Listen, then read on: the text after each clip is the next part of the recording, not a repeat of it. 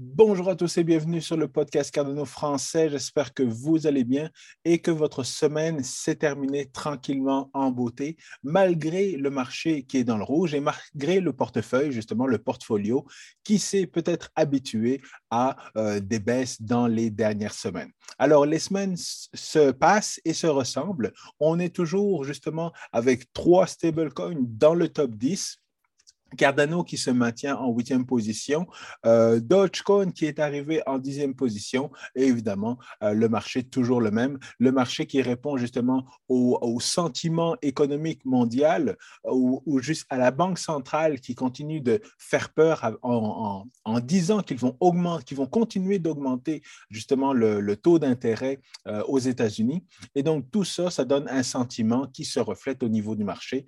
Et comme on le sait actuellement, ce cycle-là est un cycle qui est contrôlé par le marché américain, par la Fed, par la Banque centrale américaine. Donc, avec tout ce qui se passe avec Terra Luna, stablecoin et, euh, euh, le gouvernement américain qui veut réguler les stablecoins, eh bien, ça, ça donne un sentiment qui n'est pas super, mais ça, on va en parler plus en détail dans la vidéo. Et encore une fois, je vais repasser au niveau de Terra Luna pour justement amener la réflexion sur la raison pour laquelle nous sommes en crypto et la raison pour laquelle nous sommes investis euh, dans Cardano, même si on n'a pas justement les mêmes, euh, les mêmes hausses que les autres cryptos, eh bien, nous, nous sommes stables et nous sommes patients en, investissement, en investissant dans le projet Cardano. Alors, si vous aimez toujours le contenu de mes vidéos, n'oubliez pas de smasher bien fort le bouton like, abonnez-vous à la chaîne YouTube, partagez cet épisode avec le plus de monde possible et on tombe directement dans le vif du sujet. Donc, comme je le disais, on est toujours en extreme fear et donc, quand le sentiment est de même, eh bien, c'est toujours bon d'avoir du cash ou alors de faire du DCA dans les différents investissements, euh, que ce soit Bitcoin, Ethereum, Cardano et peu importe réinvestir tranquillement tranquillement euh, de manière régulière est toujours une bonne stratégie d'investissement. Parce que sur le marché actuellement, au niveau de Bitcoin, il n'y a pas grand-chose qui se passe. On est toujours dans un range et là, j'ai mon Internet qui euh, lag un petit peu. Donc, comme on le voit, on se stabilise aux alentours des 30 000 dollars. On est entre 28 et 30. Est-ce que ça peut aller plus bas? Est-ce que ça peut aller plus haut? Là, il va falloir être patient, mais tout en, investissement régulier, tout en investissant régulièrement, eh bien justement, on peut ménager la douleur des baisses et continuer à accumuler le plus de crypto possible, que ce soit au niveau de Bitcoin ou que ce soit au niveau de Cardano également, parce que Cardano, on sait que à la fin du mois de, juin, euh, on va avoir justement la mise à jour la mise à jour de Vasile qui va amener beaucoup de développement. On va en parler un petit peu plus tard et euh, probablement la semaine prochaine avec la revue mensuelle de, euh, de Cardano pour le mois de mai. Et justement, donc, euh, en, anticipation, c'est sûr qu'on ne va pas avoir un gros spike, mais j'anticipe qu'on peut avoir justement une, une, hausse au niveau du prix de Cardano en anticipation justement à cette sortie, surtout que l'équipe de IOHK et plusieurs projets de l'écosystème de Cardano vont être à consensus pour justement démontrer que Cardano, ce n'est pas du euh, vaporware, ce n'est pas justement une ghost chain, mais il y a des choses à faire sur, dans l'écosystème de Cardano et ça, j'en parle encore un petit peu plus tard. Donc, comment faire de l'argent justement dans cet écosystème, dans cette tendance baissière, je vous ramène toujours aux formations de mon ami Paul, une formation de trading pour savoir justement reconnaître les bons moments pour acheter, les bons moments pour vendre. Évidemment, actuellement, c'est un bon moment pour vendre, mais si vous êtes un trader, vous allez, vous allez vouloir surveiller les différents schémas, surveiller les différents indices et surveiller les tendances pour placer vos ordres d'achat et vos ordres de vente éventuellement.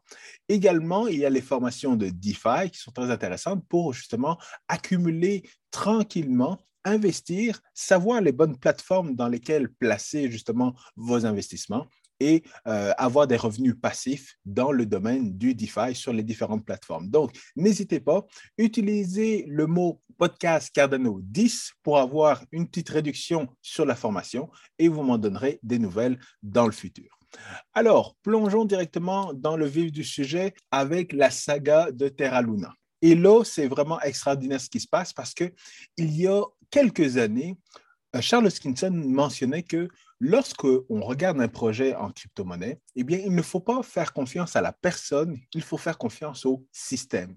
Et il avait entièrement raison là-dessus, parce que énormément de gens ont fait confiance à Do Kwon, le CEO de euh, Terra, euh, en disant que oh, Do Kwon est tellement intelligent, il est tellement, il sait ce qu'il fait, donc j'investis dans le projet Terra Luna.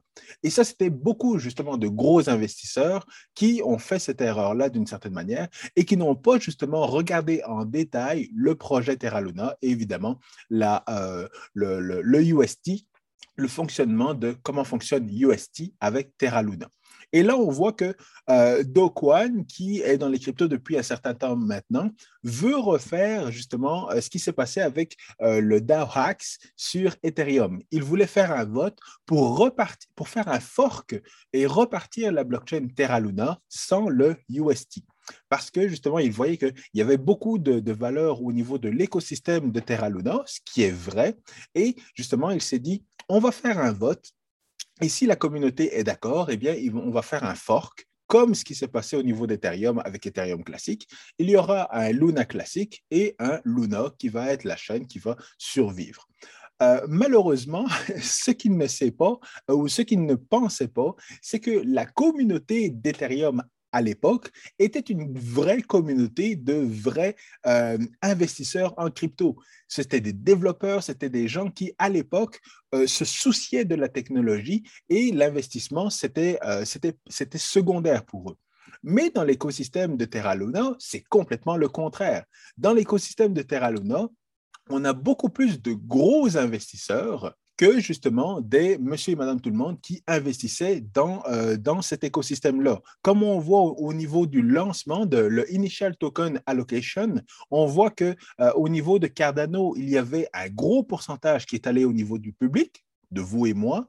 Euh, mais au niveau de Terra Luna, il y a une grosse partie, presque la moitié qui s'en est allée à la fondation et l'autre moitié qui a été au niveau du privé avec des VC et tout ça. Et on voit que la répartition euh, des différentes cryptos, vous la voyez, excusez-moi, ce n'est pas très clair, mais on voit que dans pas mal de cas, une grosse partie justement de l'investissement initial est allée justement euh, au niveau des, gros portefeuilles, des gros investisseurs, au lieu d'aller justement à, euh, à la communauté. Et donc, lorsque Do Kwon veut justement proposer un fork à la communauté, il ne comprend pas que la majorité des, personnes qui sont dans la communauté sont des gros investisseurs qui ont perdu énormément d'argent et qui ne font plus du tout confiance justement à cette blockchain-là. Malgré tout, comme Charles Skinson le disait à un moment donné, euh, les blockchains sont les blockchains et les crypto-monnaies sont très difficiles à tuer. Donc, là, tant qu'il y a un développeur, il y a justement une blockchain et peut-être que la blockchain Luna va continuer ses activités parce qu'il y aura toujours un développeur ou des membres de la communauté qui vont essayer justement de redorer le blason et de continuer à entretenir cette blockchain-là. Mais évidemment, toute chose peut arriver, mais ce qui revient encore une fois au mot de Charles Hoskinson, ne faites pas confiance à la personne, faites confiance au système. Et on sait qu'il y a eu euh, quelques euh, embrouilles justement entre Do Kwon et Charles Hoskinson parce que euh, n'y a pas si longtemps que ça, en avril dernier, on posait la question à Do Kwon à savoir pourquoi il n'ajoutait pas du EDA dans sa réserve. Et il a dit dans le fond que s'il achetait EDA, c'était pour garder une corrélation négative, ce qui est évidemment un commentaire pas très, euh, pas très élogieux. Et donc, à ce moment-là, ben, euh, Charles Skinson a tout simplement répondu, ben, est-ce que lui devrait acheter du Luna pour garder effectivement cette même corrélation euh, négative? Et maintenant, ben, Charles Skinson rigole bien de la situation, même si évidemment la situation n'est pas très, très drôle. Mais comme on le sait, il y avait également plusieurs gros investisseurs comme Mike Novogratz qui mentionnaient encore et encore et encore que Terra Luna était la blockchain, que c'était une super blockchain, que euh, évidemment Cardano était une sorte de culte, qui ne comprenait pas, qu'on lui disait que personne ne développait sur la blockchain euh, Cardano, mais que tout le monde développait justement dans l'écosystème de Terra Luna. Il était tellement convaincu qu'il est allé justement se faire un gros tatou de Terra Luna sur euh, le bras. Et maintenant, ben, je suis sûr qu'il le regrette. Pourquoi je suis sûr qu'il le regrette? Parce que actuellement, il a émis une lettre justement à ses shareholders, à ses friends, à, ses amis et à toute, euh, toute, sa gang, toute sa communauté de Galaxy Digital dont il est le CEO, en disant, ben, en expliquant qu'est-ce qui s'est passé parce que évidemment c'était un gros, un gros investisseur dans Terra Luna et évidemment lui a perdu des millions. Mais c'est drôle parce que ce qui se dit à Cryptoland, c'est que ce sont justement les amis de Mike Novogratz, les gros investisseurs comme les, BlackRock et les Citadel, qui ont monté un coup contre Terra Luna pour le faire descendre et pour le faire justement couler comme le Titanic. Alors évidemment, personne n'a confirmé ça, mais euh, peut-être que je reviendrai sur les détails de ce qui s'est passé. Mais comme vous le voyez également, la personne qui a, euh, qui a tweeté dans le fond l'information, c'est Charles Skinson, et euh, l'information nous vient de BitBoy, de BitBoy Crypto, qui est un grand YouTuber. Donc là, on vous donne l'explication. Et donc, on, remarque encore une fois que lorsqu'on est dans, le, dans, dans, les gros investisseurs, les Galaxy Digital, le BlackRock et tout ça, c'est tous des requins. Ils se saluent, ils se disent bonjour et tout ça, mais ils n'en ont rien à faire si euh, un investisseur, si un gros portefeuille tombe, si l'autre tombe ou si moi je me fais. Le plus important, c'est qu'il se fasse énormément d'argent.